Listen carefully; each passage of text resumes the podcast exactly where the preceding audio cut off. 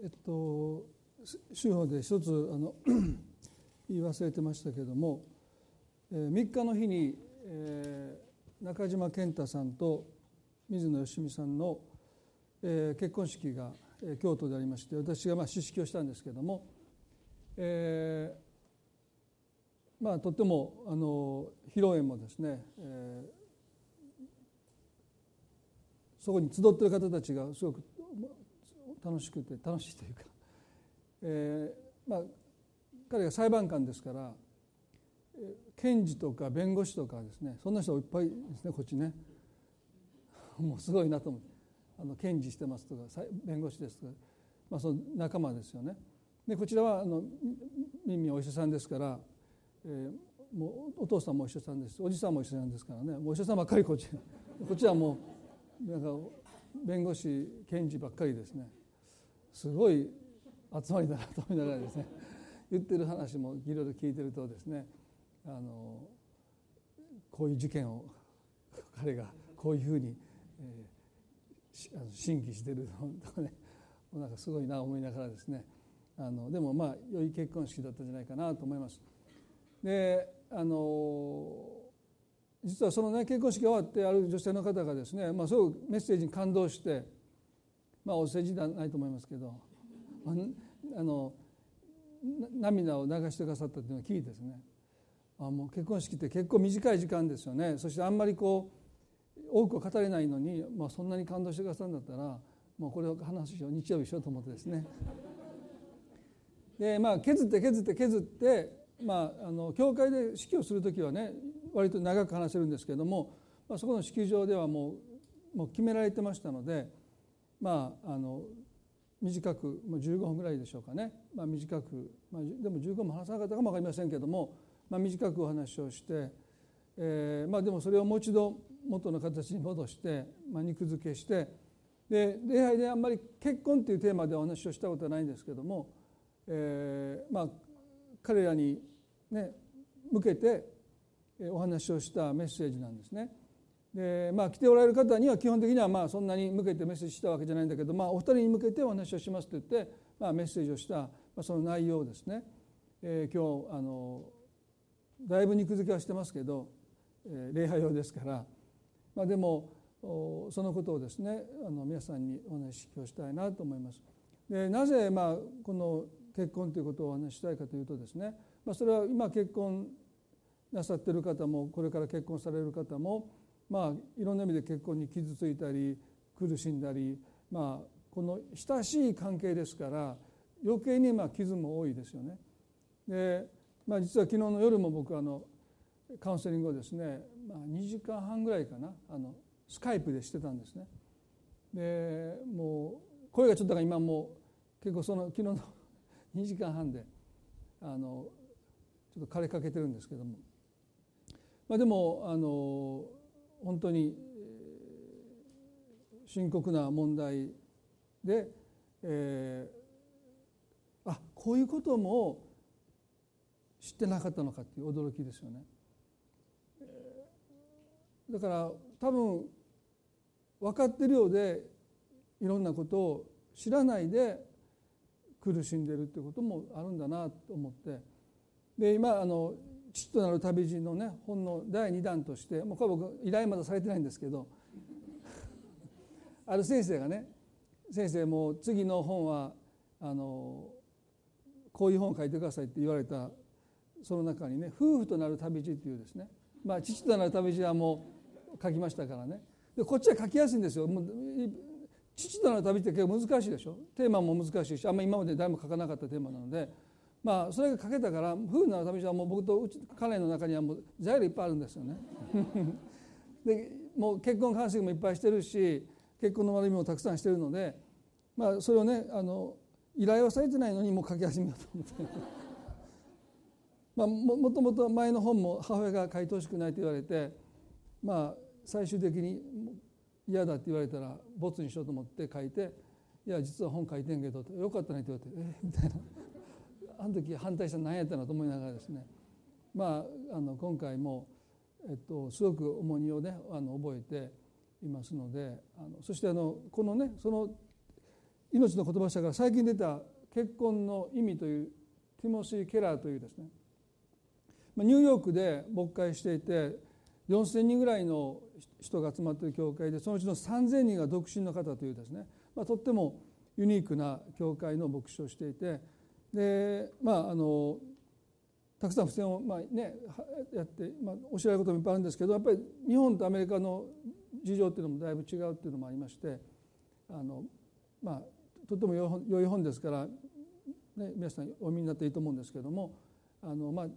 ちょっと日本と違うなと思うことも多々あってですごく個人主義の国ですよね、まあ、日本の場合はまたちょっと違うところがあるのであの日本人によるそういう結婚のね本も必要かななんて思いながらあの今日はその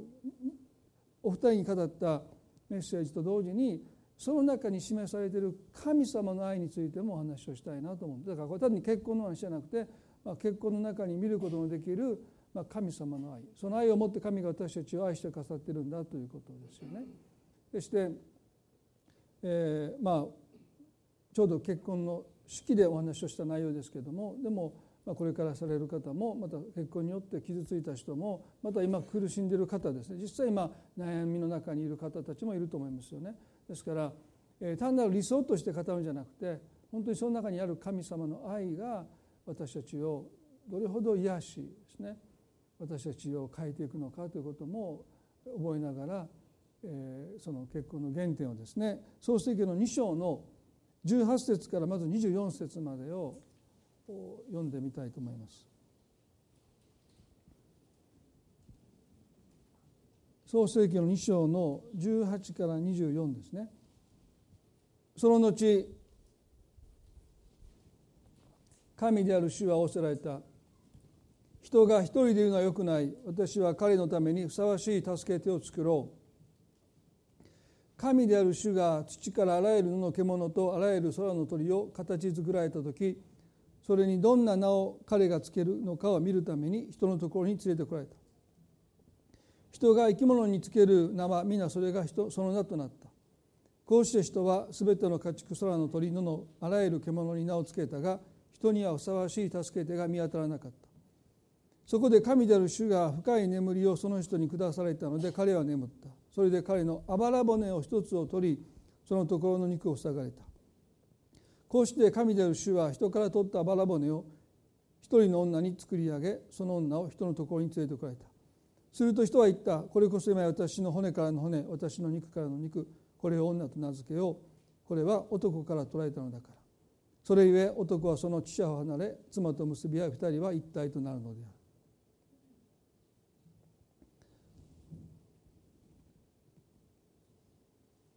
神様が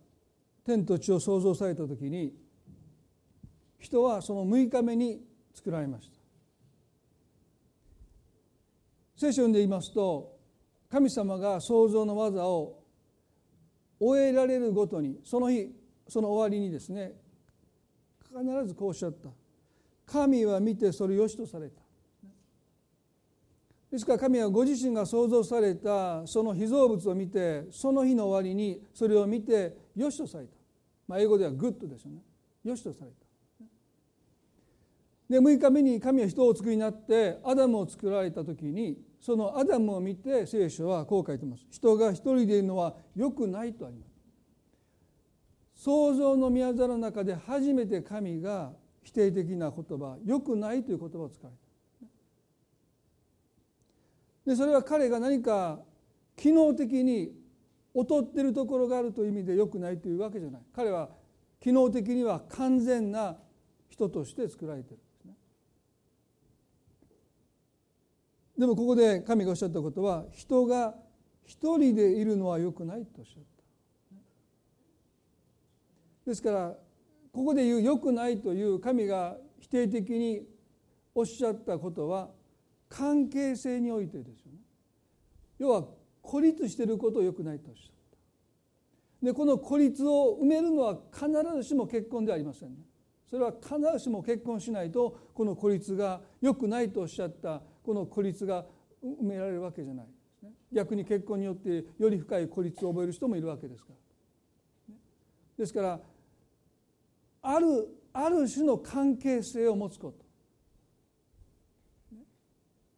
それが結婚の場合もあるし友情の場合もあります。親と子の関係の場合もあるし。でも少なくても神様との縦の関係だけではよくないということをおっしゃる。時々ね私はもう神様のことを礼拝してもう神様を愛してるからもうそれで十分だとおっしゃる方いるんだけどもそれだとこの状態と変わらないですよね。縦の関係だけではよくないとおっしゃった。やはり横の関係です。創世記の1の26で神様はこうおっしゃったですよね。我々に似るように我々の形に人を作ろうとおっしゃった。人は神に似るものとして創造されたとあります。ここに三位一体の奥義がありますけれども神はご自身のことをですね我々とおっしゃった。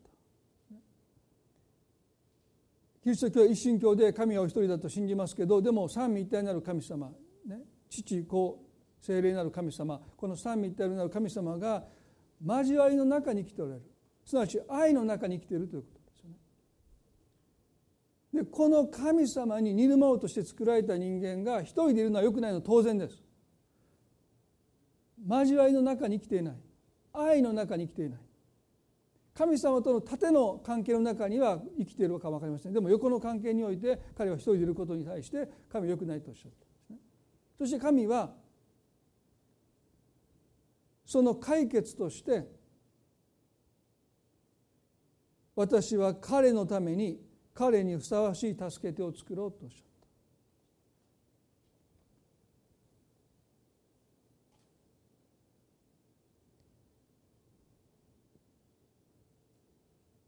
先ほども言いましたけども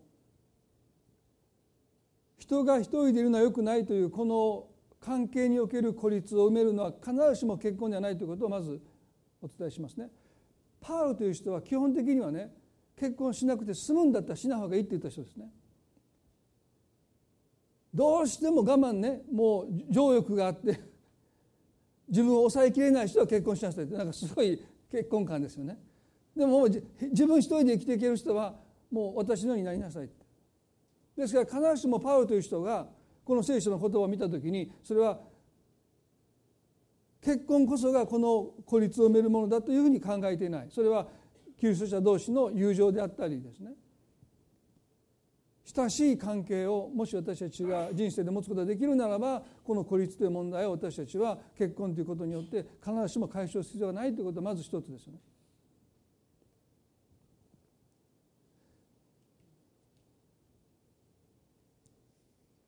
エペソの5の31にそれゆえ人はその父と離れ妻と結ばれ二人一心同体となる。この奥義は偉大です。私はキリストと教会を指して言っているのですと言いました。ですからパウロは結婚はある意味で絶対視していない反面ですね。でも結婚というものを神が制度として定められたことの一つの意味はこの奥義がある。キリストと教会との関係すなわち神が教会を愛されたその愛の一つの方が結婚の愛の中に神は見出そうとしておられるんだということ。ですから創世紀の2章に教会もありませんね。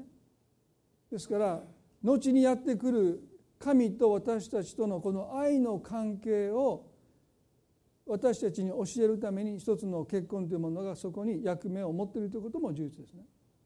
でそれは一心同体となるという関係性です。どの関係も神様と私たちそして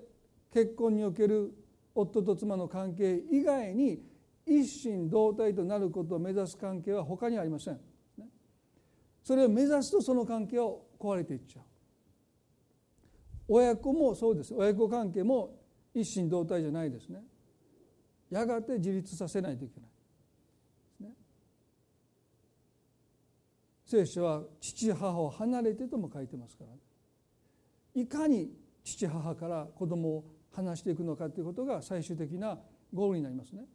ですから一心同体となっていくという関係性を持っているのは神様と私たちとの愛の関係と夫婦の関係以外にはないということですね。ですからこの夫婦の関係こそが後に来るキリストと教会との関係を私たちに教える一つの役割を担っているということですよね。そのことをちょっと私たちは思いながら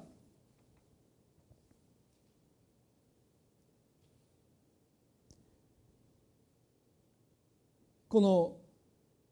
神様の言葉ですね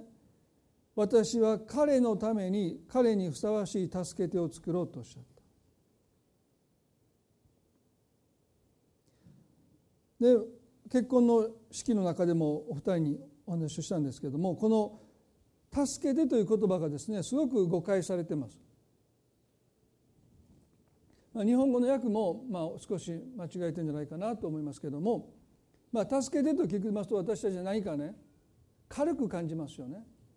まあ、お手伝いさんなんていうとですね、まあ、家の雑事をしてくれるような存在ですよね。そんなに大切な家の重要なことは任せていないですね。もう家事洗濯、まあ、そういうちょっと雑事的なことをですねもうお手伝いさんにしてもらうというですね。でもこの「助け」というもともとの言葉は神様が私たちを助けてくださるという意味合いでしか他に使われてないんですね。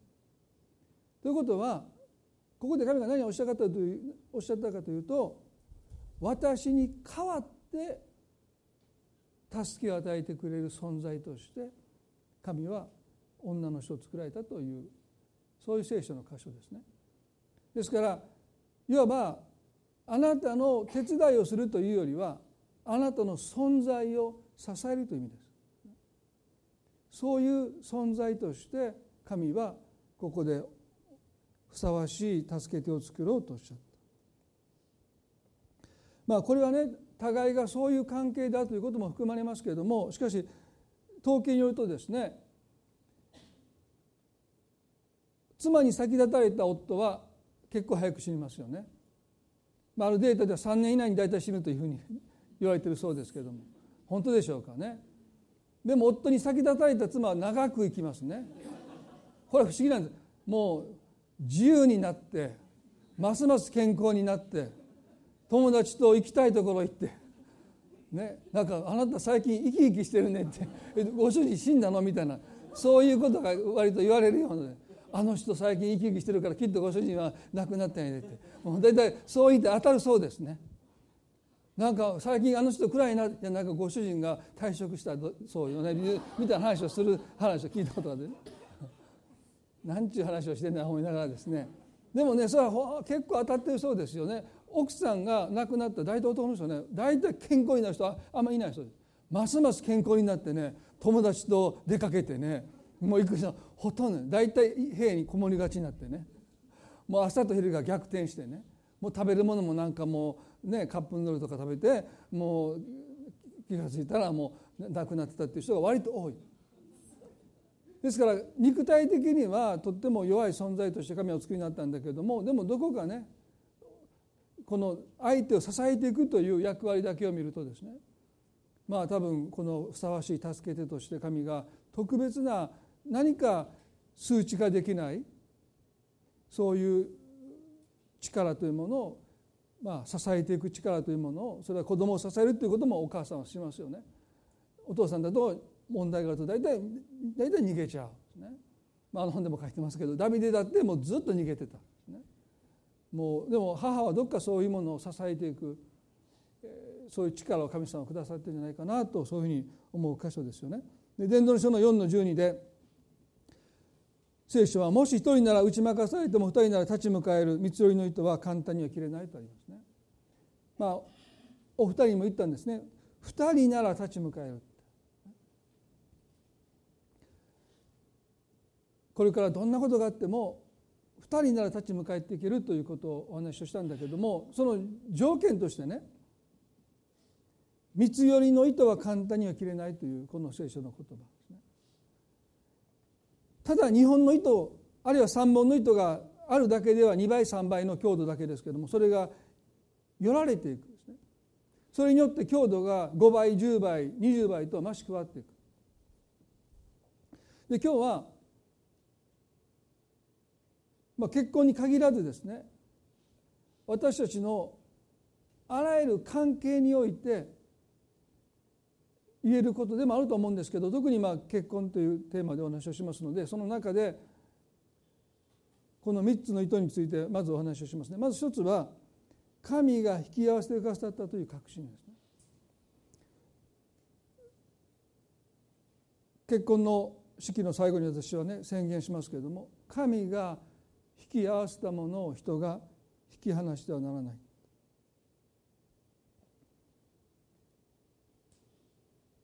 なぜキリスト教は結婚の関係を重んじるのかですね。それは神が引き合わせたというこの確信があるからですよね。でもイエスは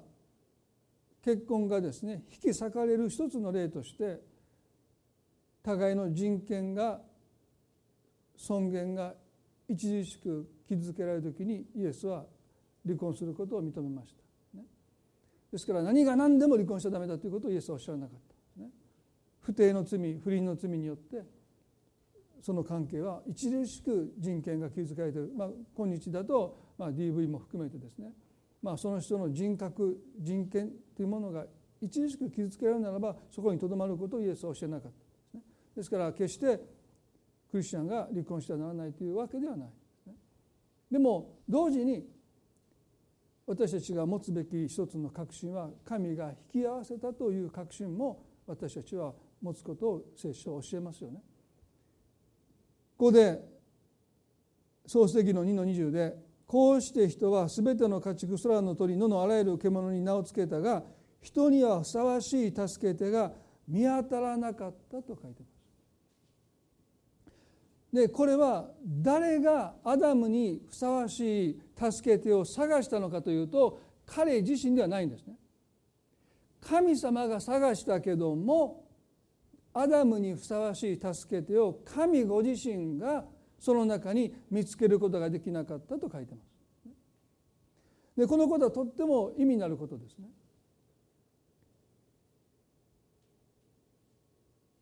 ふさわしい相手を誰が見つけるのか。聖書は神が探されたと書いてます。神がイニシアティブを捉えた神が引き合わせたということはですね。私たちはこのふさわしさっていうものを一体誰が決めるのか。神様が私にとってのふさわしい人を決めになるのか。私が自分で決めるのか。聖書は神が探されたということを私たちに教えます。このティモシー・ケラーという人がですね本の中でこう言ってます。相性の合う理想的な運命の人を見つけるという考えは過去数世代にわたって実はほとんど存在しなかったのです。しかし現代では自分をそのまま受け入れてくれるような自分の欲求を満たしてくれるような人を探すようになりこれが探すものも探されるものもともに失望させるような非現実的な期待を期待の寄せ集めを作り上げていくのです。厳しいこと言いますね。でも今までの時代ですね運命の人というそういう概念はなかった。まあ家族同士でまあもう結婚が決まったりですね。でもここの現代ですからまあこの数十年の中でこの運命の人という、まあ、そういう考え方が割と広がっていったんですね。でどういう人が運命の人かというと、まあ、彼が言うように自分をそのまま受け入れてくれるような自分の欲求を満たしてくれるような人を探すようになったと書いてます。まあ、この読んでてねそのアメリカの若者たちと日本の若い人たちあるいは独身者の方との意識の違いはすごくあると思いますやっぱり個人主義の社会とそうでない日本の社会とはですねだいぶ違うと思いますけどもでもね私ニューライフとニューホープの独身の方にいつも言うことでザ・御心の人はいませんよっていつも言いますね。ザ・御心。この人神があなたのためにこの人を用意しているという一人の人なんていませんよって、神の御心というのはそんな限定的じゃないっていつも教えます。みんな最初「ええー、赤い糸で結ばれてるねどっか星の下で私の運命の人は生まれて私のことだけを思いながら生涯そんな人いませんよって言ったらみんな大体最初傷つくんですね。いやそんな人いると思ってましたって。いやもういない。ザ・御心の人を探せば出会えば幸せになれる。それは幻想です、まあ、はっきり言うんですね。で御心っていうのはもう少しね限定的じゃなくてある種一般的な御心と言われて神様が良しとされる。例えば職業を作る時もそうでしょクリスチャンが例えばね職業を選ぶ時にね裏賭博店で就職する人は多分いないと思います。裏カジノか、ね、あるいはもうギャンブル系とかですねもうなんかも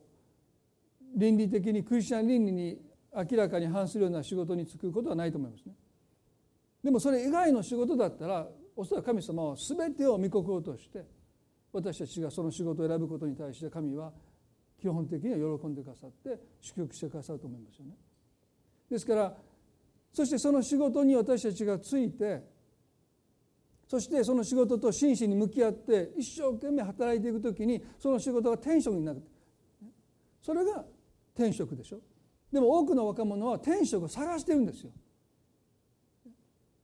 そしてその天使と出会えばともでもそんなものないんです最初から。でしょまた独身の方とかにもよく言うんですけど天職ってコーリングですよね。声をかけてもらったちょっと手伝ってくれませんかとかこれをしてくれませんかと声をかけてもらった。そこからが始まっていくわけでしょ。僕もニューライフに来たのね。声がかかったら来ただけですよ。はっきり言ってね。声がかからなかったら来なかったですよ。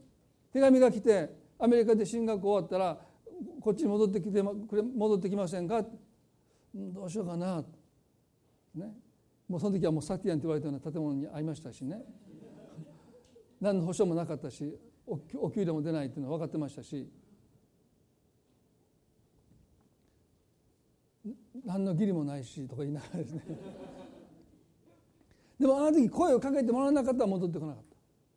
た。あでもこれは神様を呼んでくださってるなと思いました。そしてその場所に戻って最初はですね建物のペンキ塗りからだけです。アメリカで勉強してね他の仲間たちはなんかもう牧師になっていくのに僕ずっとスポーツガウでもうアルバイトしながらですねもう年齢的にはもう社員よりも年いってたので僕は店長だとみんな思ってたんです。支配人と思ってたんですね。えあのトヨタでアルバイトだったの？って言ってもうおばさんたちみんなびっくりしてましたけどそうなんですって言って、ね、もうその時結婚して子供もいたんだけどもジャージ着てねなんかペパーミントのジャージ履いてもう城のねもう今から見たらもう嫌な格好でしたよ。もうもうなんであんなペパーミントのジャージ履かされたの？思いながらですね30 33歳で僕牧師で自立しましたから32歳まで、ね、そんな格好してもうやることもなくておばちゃんたちがバイクに乗ってるの横で行きながらその世間話ずっと聞きながらまあ、よかったですよ。いろんな人と話しましたからね。もうもういろんな腰が痛いとか「そうですか」って言いながらそんな話をずっともう大学で1年で入っていた子が卒業して就職するまで僕ずっと働いてましたから4年以上働いてたんですね。まあどうでもいい話ですけども。まあでもね結局声をかけてもらってこの教会に来てそして神様がしなさいとおっしゃることに対して、まあ、自分自身を与え続けていくということがですねやっぱり天職になっていくんだろうと思いますよね。で結婚というのもザ・御心の人と出会えば幸せになれるというんじゃなくて本当に何らかの導きの中で出会って結婚した人が神が引き合わせてくださったという一つの確信の中にその関係を深めていくという作業の中でやがてですねあこの人は御心の人だったと思えるそういう人生の終わりを私たちが多分経験できるんだろうと思いますね。ですからいつもザ・御心の人を探さないでと、ね、もうありとあらゆる可能性の中に神の御心があるんだというそういう開かれた心を持ってくださいといつも言います。でそれはねこのふさわしさというものを神ご自身がアダムにとってその人を探されたということはですね大切なことは私にとってふさわしいかどうかということを私たちがあまりにも主観的に捉えてはならないということですよね。私にとってふさわしいと思うそのふさわしさが失われることが多々あるからですね。まあ今2時間半スカイプでね相談に乗ってる時もそのことを思わされましたね。ですからふさわしさっていうものを私たちが決めるんではなくて神様が決めてくださるという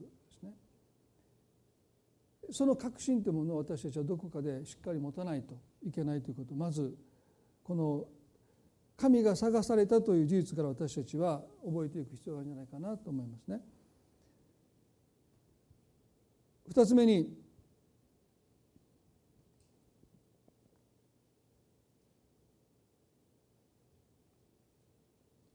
健全な所有者意識ということについてもお話をしました。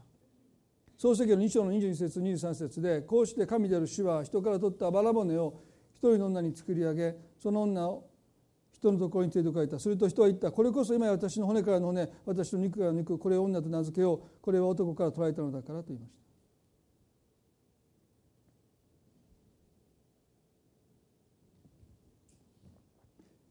この簡単の声ですね。これこそ今や私の骨からの骨私の肉からの肉だと言いました。これが健全な所有者意識ということです。私の骨からの骨私の肉からの肉ですね。多くの結婚関係で多くの人が苦しむのはこの健全な所有者意識が罪が入ったことによって支配関係にすり替わってしまったことですね。ですから神様がこのアダム・デバに罪を犯したと宣告された罪の呪いはですね妻に対してあなた夫を死体求めるが彼はあなたを支配するとおっしゃったですから本来はアダムはエヴァを見てこれは私の骨からの骨私の肉からの肉だと彼女を見てあたかも自分そのものであるというそういう所有者意識を持っていたのに罪が入った瞬間にその関係は支配関係に変わっちゃった。この違いっていうのはねもう天と地の差があります。相手を自分のものとして見ることにおいて同じですね。でも所有者意識と支配は全然違います所有者意識は神の祝福であり支配は罪の呪いです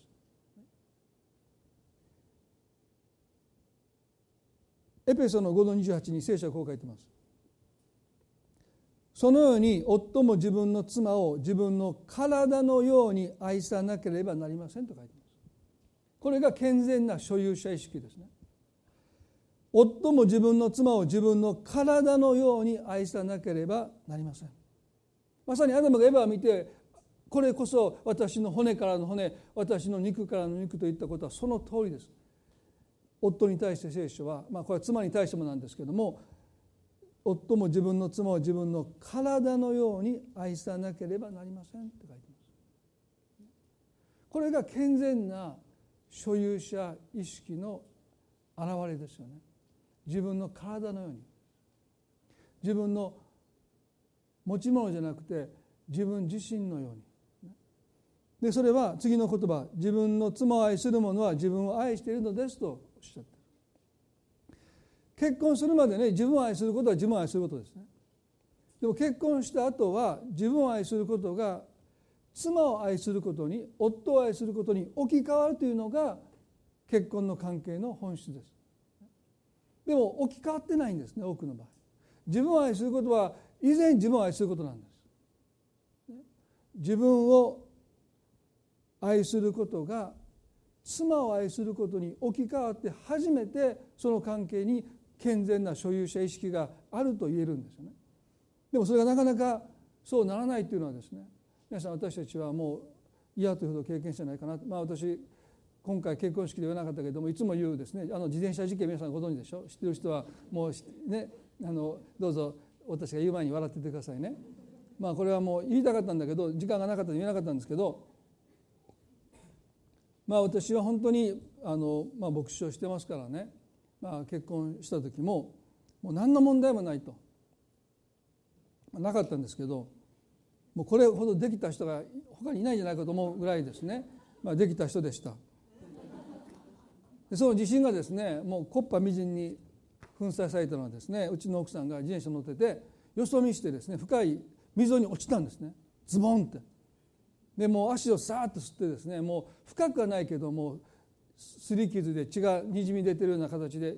家に帰ってきたんですね。で僕パッと見たら「どうしたん?」いやもう自転車乗っててあの溝に落ちたって。なんで？ってそんな。なんで溝に落ちんの？いやよそ見したって。あかんやんか。ちょっとそこ座りみたいな。自転車っていうのはちゃんと前向いてそんなよそ見して乗ってあかんねん。ちゃんとなうちの奥さんちょっと待って。とりあえず傷の手当てをしてから説教説教してって言われた。もうその時私ねもうなんて夫だと思いましたね。足から血を流してるのに私はねもうその痛みとかもう血を流してることよりも自転車というものはちゃんと前を向いて乗らないといけないということを彼女に伝えないといけないと思って説教してたんですね。それはもう後でもうさっき傷の手当てしてって言われてですね。もう彼女は彼女、まあ、僕は僕だなとその時本当思いました。もうこの聖書の箇所を見てね夫は自分の妻を自分の体のように愛さなければなりません。僕ね血を見たらねパニックになってもう痛い痛いもうすぐ救急車呼んでみたいなことをね割と言いそうなぐらいですね。もう救急箱持ってきてとかってもうめっちゃ自分が怪我した時はめっちゃ大げさにもう慌てふためもうなんかもう全てがもうねストップするんだけどもう彼女が足から血を流しててもですね。もう平然とですね。自転車というものなんていう話をしてた時にね、まあ、この箇所を読んでですねいやもうこれは難しいなと思いました。ね、夫も自分の妻をね。まあ、今だと多分ね。多分、まあ、でも昨日実はですね電話かかってきましてね携帯に。であのあの置いてるお弁当誰のって言うんですよね。そう僕ないでってよよもう 4, 時ぐらいだったんですよね。あのお昼にちょっとカウンセリングがあったりとかしてバタバタしててお昼買って弁当子供の弁当買った時に自分の弁当も買って置いてて自分の机にですよ食卓じゃなくて自分の机に置いてるのにうちの奥さんが電話してきてね「この弁当誰の?」って「いや誰の?」って僕の机に置いてるってことは僕の弁当なのにその時聞くのもおかしいでしょ僕の机に置いてるんですからねどうしたん？もういかにもも食べられそうな感じだったんで。いやそれは僕がお昼買って食べようと思っててでも時間がなくて食べれなかったので置いといてやってなんでそんな僕の机に置いてる弁当そんな持ってんのみたいなこと言いながら家帰ったらですね、まあ、長男も今ちょっと帰ってて「いやもうええんちゃう」って彼も言ったみたい4時やからね。でも蓋開けてたそうです、ね、で僕は「いやなんで人の弁当」みたいなこと言いながらですね、まあ、今日のメッセージ準備してたものがありましてね。自分の妻愛するの自分の体の半分あげるわって言って。半分あげました。でもね僕思ったんであ電話の時にあげてよかったなとあもうあげるわって。自分愛することはね。自分の妻愛することでしょ。だからね僕の弁当ってめっちゃ主張しましたからね。まだまだですよね。だからあの時あの電話でもういいよって。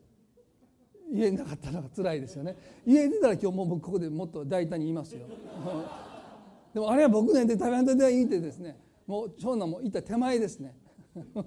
もう半分あげるわって言って、まあ、半分あげましたけどまあなかなかこれは難しいなと思わされますが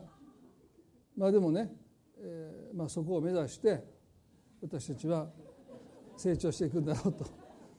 思いますね。まあここででもね本当にイエス様が私たちに教えていることこれはイエス様の本当に身代わりの十字架を私たちはねこのことを通して教えられますよね。私たちが犯した罪のゆえにこの方がその罪を引き受けて十字架で死んでくださったというですねでこのキリストの犠牲を思う時ですねこの健全な所有者意識この神様が結婚の中に求められる愛はですね愛することにおいては境界線を消していくという作業ですよね。互いの責任においては境界線を引かないといけないですね。でも愛することにおいては限りなくその境界線を消していくということを私たちはしないといけないそれはイエス様がそうやって私たちを愛してくださった。罪のないお方が私たちの罪を引き受けて身代わりとなって死んでくださったという愛はまさにそういう愛です。あなたは何もしていないのになぜ私の罪をと私たちは訴えます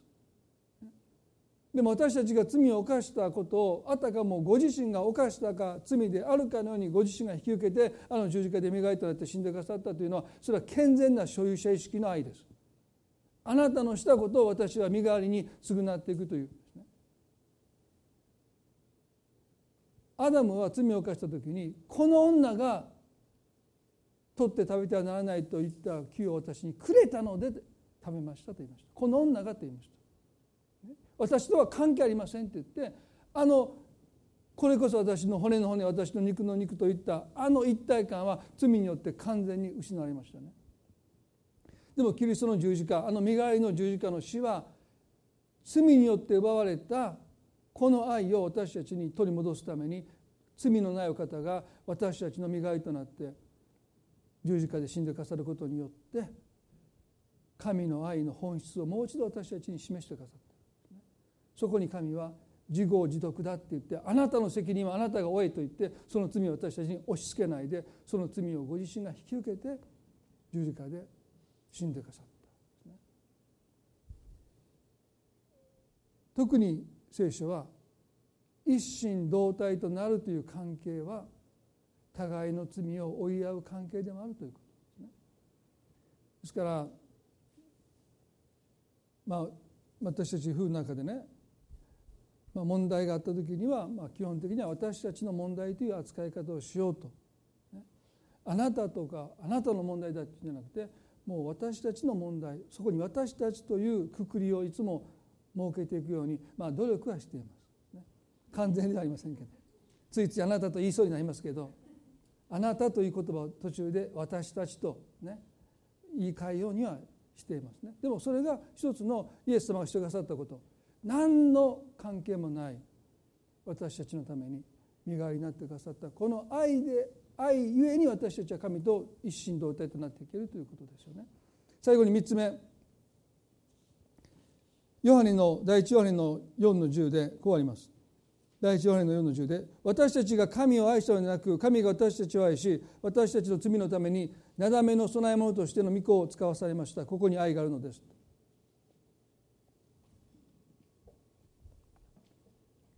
ここに愛があるのですと聖書がね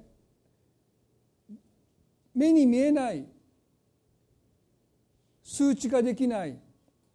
測ることもできない愛に対してここに愛があると言い切った愛とはどういう愛でしょうか。2000年経っても聖書はここに愛があると言い続けるんです。でもね多くの人はねもう愛が冷めてしまった愛がなくなったという表現をよく聞きますね。でも聖書はここでねここに愛があると私たちにはっきりと断言する愛とはどういう愛かというと私たちが神を愛したのでなく神が私たちを愛し私たちの罪のためになだめの供え物としての御子を使わされましたここに愛があるのですと書いてますすなわちね神がここに愛があるという愛とは自己犠牲的な愛自ら進んで捧げる犠牲の愛私たちが神を愛したのではなくというのが大切ですね。私たちは神を愛してもいないのに神様の方から私たちを愛することを決心してくださった。決意の愛です。だからこの愛は残るんです。応答の愛ではないです。ほとんどの恋愛は相手がくれるものによって心が湧き立つ愛でしょ。例えば相手の容姿を見てあ可愛いなとかかっこいいなというものを相手が与えてくれたもので私たちの心がときめいたり私たちの心が湧き立ってる。でもそれは愛じゃないんですね。愛とは私たちが自ら決断して犠牲を払う。その行為そのものが聖書愛なんだっておっしゃいます。ですからね結婚してもう恋愛感情が冷めたってそうでしょう。それはもともと私たちが自分から犠牲を持って払った愛ではないからですよね。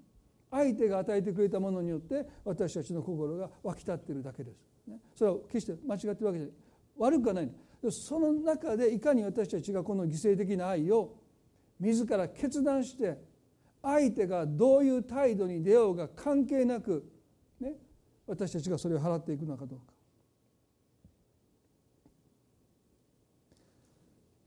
今回結婚式の時ですね、まあ、このお話を、まあ、こんなに時間が長くなかったので十分話せませんでしたけども制約を重んじるのはねやっぱりこれは決断の間からですね。健やかな時もやめる時も、ね、富む時も貧しき時も私があなたを変わらないを持って愛しますということを制約します。それはそれぞれが「はい」って言わないといけない。まあその時ミンミンはとっても大きなことで「約束します」って言ったからね。おお大きい声出すんやと思って。後からお父さんお母さんもねあの子あんま大きい声出さないなそこだけ大きな声でまあだからすごい良かったですね「約束します」って。ええみたいなこっちがそんな大きな声で言われてもみたいなねありましたけど。まあその後ねその制約互いに相手がどうであれですね。だから相手が健やかだろうが、ね、やめる時も、ね、富む時も貧しい時もあなたに関係なくね私はあなたを愛すること誓いますというその誓いが結婚の原点でしょ。でその誓いの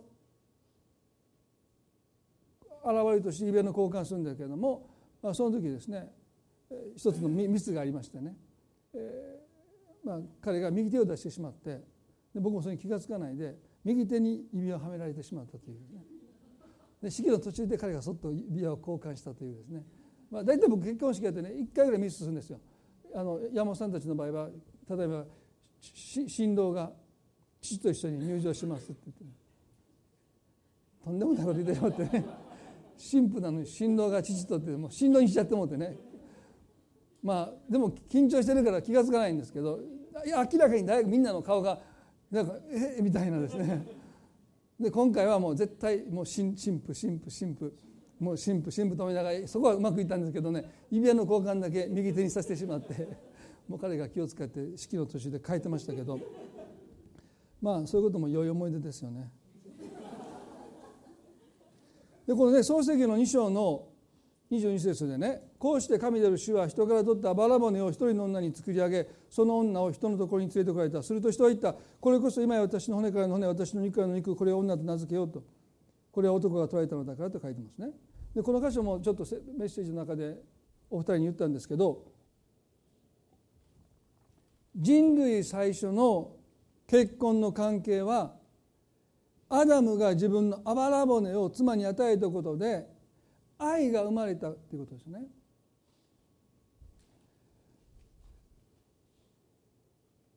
ここに自己犠牲的な愛が愛を生み出していくということの聖書のメッセージがありますよね。自分のあばら骨を彼が与えたことによって愛が生まれてる。まあこの箇所もね面白いですよね。でも神はアダムの許可を取ってないんです。寝てる間に臓器取られたみたいなね。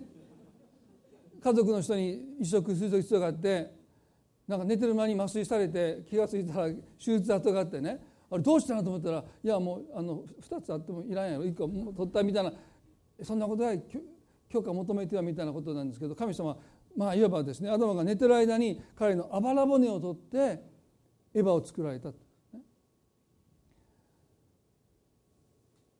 この後どういう会話をアダムと神様したかよく分かんないんですけども不思議ですよね。6日目に作られたアダムは自分が創造された時には自分に必要なものを全部神様が備えていました。食べるものも飲むものもありとあらゆる必要を神様全部備えた最後の最後にアダムを作ったので彼には与えるという機会がありませんでした。それを学ぶ機会もなかった。全部もらってばっかりです。最初に彼が自分の持てるもの神様が創造したものから取ってあげるんじゃなくて自分の持てるものから自己犠牲的にものを与えることを彼は全く知らない。だから神様がおそらく彼が眠ってる間に彼の暴れ物を取って愛するとはあなた自身を与えることなんだよということを彼に教えるためにそのことをなさったんじゃないかなと思います。土からエヴァを作らなかったその目的です。彼のあばら骨から取らないと愛が生まれなかったから、ね、土から神様は女性を作って「はい」って連れてきたら彼は自分を与えるということをしてないですね。だからわざわざ彼自身のあばら骨を取ってアダムを愛するとは私があなたに与えた祝福の中から何かを取って与えることよりもあなた自身を与えることなんだ。ね、多くの男性はね仕事に一生懸命仕事をして家族のためにって仕事をしますね。でも神様は求めてるのはそれも求めてるんだけどもあなた自身を与えるということだからあばら骨を捉えたということです神様はね何からだってエヴァを作れますよでもあえてあばら骨からエヴァを作られた、まあ、ある聖書学者はねなぜあばら骨なのか、ね、なぜ肩甲骨じゃないのか。もっとおしお尻の骨じゃないのか。その中負担少ないでしょ。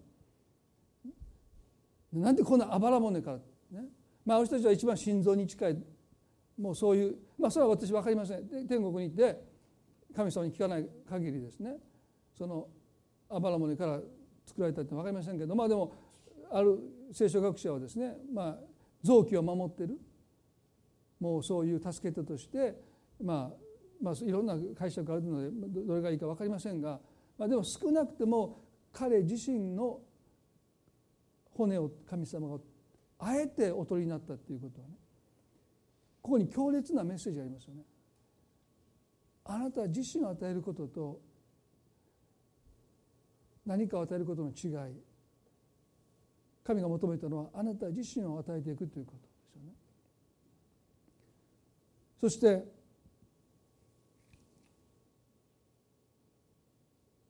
アダムはね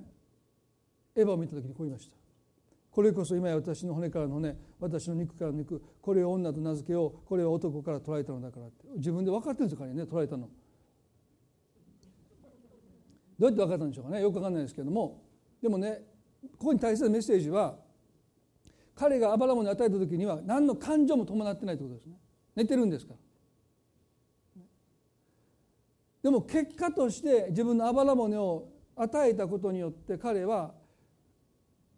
そのことについて非常に感動してます。これこそだか自分が与えたかのような言い方でしょ。寝てる間に捉えたのにねこれこそ私の骨からの骨私の肉からの肉だって。このこと神様はね私たち何をしているかというとこの愛とは特別に感情が伴わなくても与えるという行為。その結果その結果として感情が伴ってくるということを教えています。多くの人はね感情が伴えないとそれは本物じゃないっていうんです。もうそういうことを私は散々聞かされます。心が伴ってない感情が伴ってないとそれは偽善だってそうじゃないんです皆さん。アダムは別に感情何の感情もないですどうぞこのあばら骨を、ね、もう湧き立つそのこああ妻への思いからね差し出したわけじゃないんですよ。もう寝てる時にもう勝手に捉えたわけでしょ。あれみたいな。なんかちょ違和感があるなあれ？ここの骨ないみたいなね。聖書は肉は塞いだけど骨は元に戻したって書いてないのでもしかしたら何らかの形で、ね、違和感を感じたかもしれません。でもねでも結果として自分が与えたもので人が生かされているのを見て彼は非常にこれこそ私の骨からの骨私の肉からの肉とそのことに対して彼は非常にあたかも自分が与えたかのようにあるいは与えたことに対して彼は非常に感動して喜んでますね。自己犠牲的な愛とは決断の愛です、イエスはこう言いました。自分を愛してくれる者を愛したからといって何の報いが受けられるでしょう。主税人でも同じことを教えてありませんか？マタイの5の46ですね。自分を愛してくれる人を愛したかといって何の報いが受けられるでしょう？と言いました。自分を愛してくれる人を愛することに決断必要ないですね。お返しですから。で決断の愛以外は残らないということです何の報いが受けられるでしょう？それは子供との関係でもそうですね。能動的に私たちが選んで選択して要求されたことに対して答えているだけじゃなくて私たちが選んでいく選択していくその自己犠牲的な愛だけが愛として残っていくでもそれ以外のものはお返しですから。よくしてくれた人によくし返してよくしたところでそれはもともとその人がよくしたものを私たちが受け取るだけですからね。その人の中では愛としては残らない。ですね。愛は決して耐えることがないと言われるその愛とはそれは私たちが決断して私たちが相手に関係なく私たちが決めて犠牲を払った愛は残っていくんだと聖書にでも多くの私たちの愛と思う愛はですね交換に過ぎない。お返しに過ぎない。よくしてくれたからよくする。でも主税人でも同じことをしているでありませんかと言いました。どうして私たちが多くのことをしているのに思ったほど愛が育まれないのかそれはその多くがお返しであるからですね。そこに意志という決断というものが欠けてる。それが悪いってわけじゃない。イエスはここで責めてるわけじゃない。何の報いが受けられるでしょうかと言って私たちに問うとられる。皆さん私たちは、ね、自ら愛することをどれだけ決断して日々生活するでしょう神の愛はまさに決断の愛です。ですからローマの5の8最後にこれを見せて終わりたいと思いますけどもローマの5の8でしかし私たちがまだ罪人であった時キリストが私たちのために死んでくださったことにより神は私たちに対するご自身の愛を明らかにしておられます。神様が私たちを愛してくださっている愛がどのように明らかになったかというと愛の大きさではないんです。神の愛を測るのはその犠牲の大きさではないんです。実のところ。だからイエス様が十字架で死んでくださったその死という犠牲が大きいからそれが神の愛だということではないんです。第一コリントの13にはね。たとえ人が自分の命を火で焼かれるために差し出しても愛がなければ何の役に立つでしょうかと言います。ですから聖書はっきりと犠牲の大きさイコール愛と言わない。神の愛がなぜ神の愛として私たちの心に訴えかけるのか。それは死んでくださったという犠牲の大きさではなくて実はですね私たちがまだ罪人であった時にというこの言葉です。キリストが私たちのために死んでくださったことにこの死んでくださったことということ以上に私たちがまだ神に背を向けている時にその愛にその犠牲に対して私たちが感謝して受け取ることが何の保証もない時にそれでも構わずに神は私たちを愛することを決めてくださって決断してくださって十字架で死んでくださったこの愛が神の愛です。皆さんここには犠牲の大きさ以上にあなたを愛するという神の決断があります。だから2000年経っても神の愛は私たちの中で色あせないんです。それは神があなたを愛することを神ご自身が決めてあなたを愛する決心を。あなたがイエス様を信じた時じゃなくてあなたがまだ罪人だった時。その愛を踏みにじってその愛を私たちが受け取らない拒絶することがあったとしてもお構いなしに神はあなたを愛するということをそのために十字架で死ぬことを決めてくださったというこの決断こそが神の愛の本質ですよね。そして神はその愛を持って私たちを今も愛してくださって。私たちはこの神の愛に習うものになるように召されている、ね、それは誰かのために死ぬことなんかできないです。でも少なくてもまだ相手が変わってもいない時に。その時に決断できるかどうか。いや相手が変わればっていう人はよく聞きますよ。いや夫が妻がこうしてくれればというそういう意見はよく聞きます。でもまだという言葉が大事ですよ。まだ変わってくれる兆しが何にもない時に私はどうするのか。待って変わってくれたら愛します。それとももう今愛することを私は決断しますというのか。でももし私たちがその決心をする時に神の愛が私たちの心に注がれてきますね。神はそういう決心を祝福してくださる。そこにあなたの感情が伴わなくても私たちがそれを決心するときに神は精霊を通して愛を私たちのここに注いでくださるんですね。この3つの意図神が引き合わせてくださったという確信。健全なこの所有者意識イエス・キリストの身代わりの死に見られる健全な所有者意識。そして私たちがまだ罪人だった時に死んでくださったキリストに見られるです、ね、自己犠牲的な愛。この愛を私たちはこの方から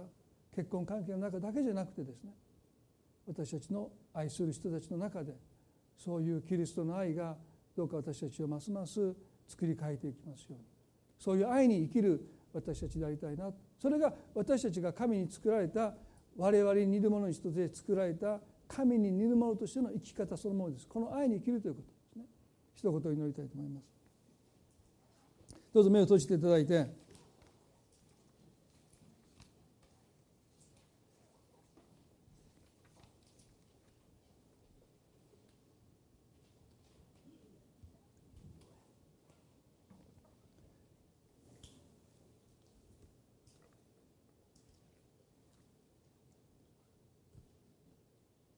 皆さんのために祈りたいと思いますね。今日は結婚ということでお話をしましたけれども最も親密な関係であるゆえに私たちを最も傷つける関係でもあります。そのことで今も悩み苦しんでいる方もたくさんいると思いますね。神様は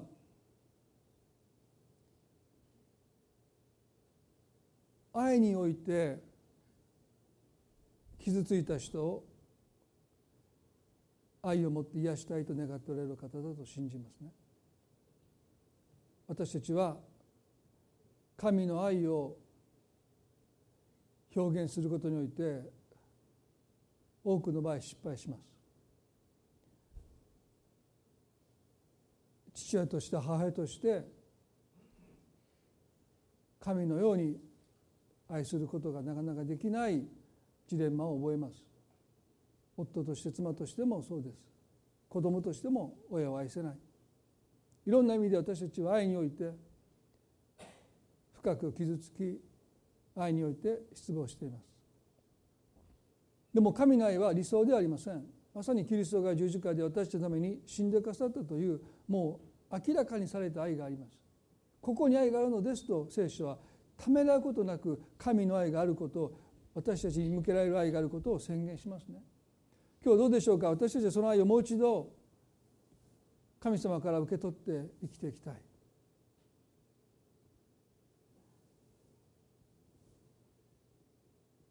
あなたの身代わりとなって十字架で死んでくださったこのキリストの愛。神はもはやあなたをご自身と切り離して見ておられない。あなたは私のものだって。旧約聖書でも何度も何度も書いてます。あなたは私のものだって。神はそのようにしてあなたをもう所有してくださってる。だから何を私たちは恐れる必要があるでしょうか。私はあなたを捨てて孤児ともしないとおっしゃった。その愛でどうか私たちの心が満たされますように。そしてあなたがまだ罪人であった時にキリストが死んでかされたことによって。あなたが今どのような状況であろうが神の愛をあなたに対する神の愛を何ら影響を与えません。神は変わらずあなたを今も愛してくださっている。その愛を私たちはもう一度素直な心で受け取っていきたいそう願いますね。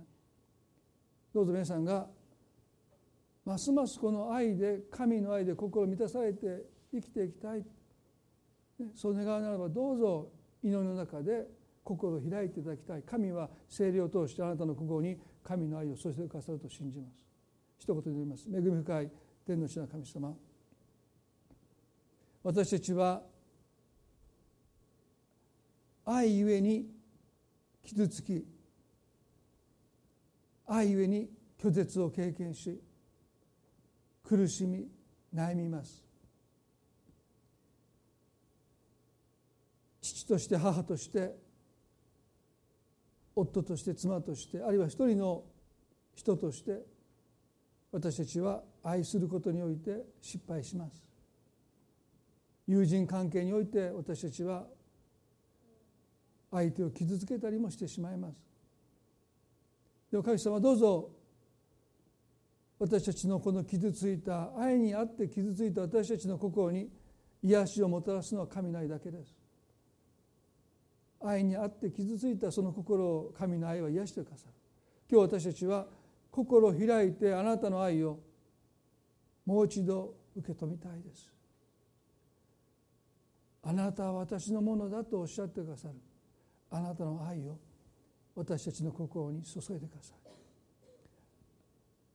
あなたがまだ罪人だった時にもうあなたのために自ら進んで死んでくださったこの神の愛を受け取りたいです。今心を開きます。神様どうぞ。聖霊なる神を通してあなたの愛を一人一人の心にあなたが今注いでくださることを信じます。今注いでくださっていることを信じます。その愛でどうか一人一人が満たされその愛によってその傷が癒されてきますように。今瞬間的に癒されることがなくても主をどうぞ癒し続けてください。そして愛することにおいて今恐れがあるならばどうぞその恐れをあなたが愛は全ての恐れを締め出すと書いてますから恐れを心から締め出してください。初めの愛あなたの愛でどうか一人一人の心を今あなたが満たしてくださることをし満たし続けてくださることを今祈りますイエス様今日この礼拝を感謝いたしますどうかお人一人の上に神様の豊かな祝福がありますように愛する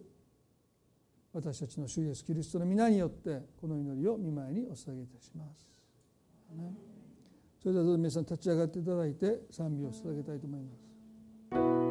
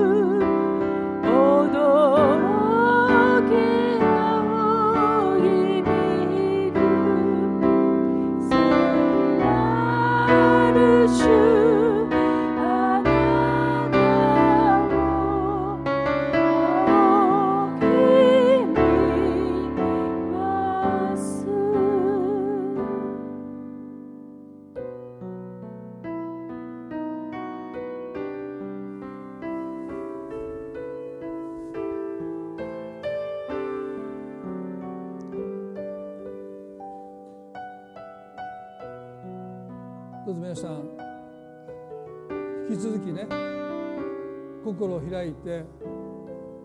あなたを癒す神の愛を受け取り続けていただきたいと思います。神様あなたと一つになりたいと願っている。その愛が今も私たちに注がれていますから。心を開いてどうぞあなたの愛で私を満たしてください。どうかあなたと私が一つであることを私が知ることができますように。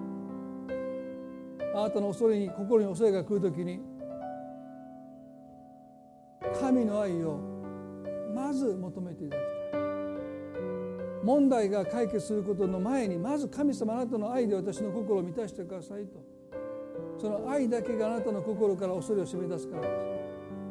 す神と私たちが一つであることを私が悟る時に私は何をするでしょうか。あのボートの中で沈みそになった船の中で弟子たちはイエスを見てあなたは私たちが溺れ死んでも何とも思わないんですかと言いました。でもし彼らが神の愛で心満たされているならばキリストの姿を見た時に全く違った反応しますよね。この方と私たちは一つだ。この方がもうすやすやと眠っておられるならば大丈夫だって。でも彼らは私たちが溺れても何とも思わないんですかと言いました。問題は私たちと神様の関係を浮き彫りにしますよね。困難が来る時に私たちは神様との一体感に安らぎを見出せるのか。神様に捨てられたと感じるのか。この神の愛の中に私たちが生きる時に問題が来た時に私たちはこの方と一つであることを知ります。もしあなたが今苦しみの中で神様との距離を感じておられるならばどうぞまず問題が解決するよりもこの神の愛を熱心に求めていただきたい。問題はそのことをあなたに気づかせるためにあなたの人生に許されているんじゃないかなと思います。どうこの1週間神様いろんな気づきを皆さんに与えてくださると信じます。心開いて神様の愛をもっともっと受け取っていきたいとそう願います。それでは互いに挨拶を持って礼拝を終わっていきたいと思います。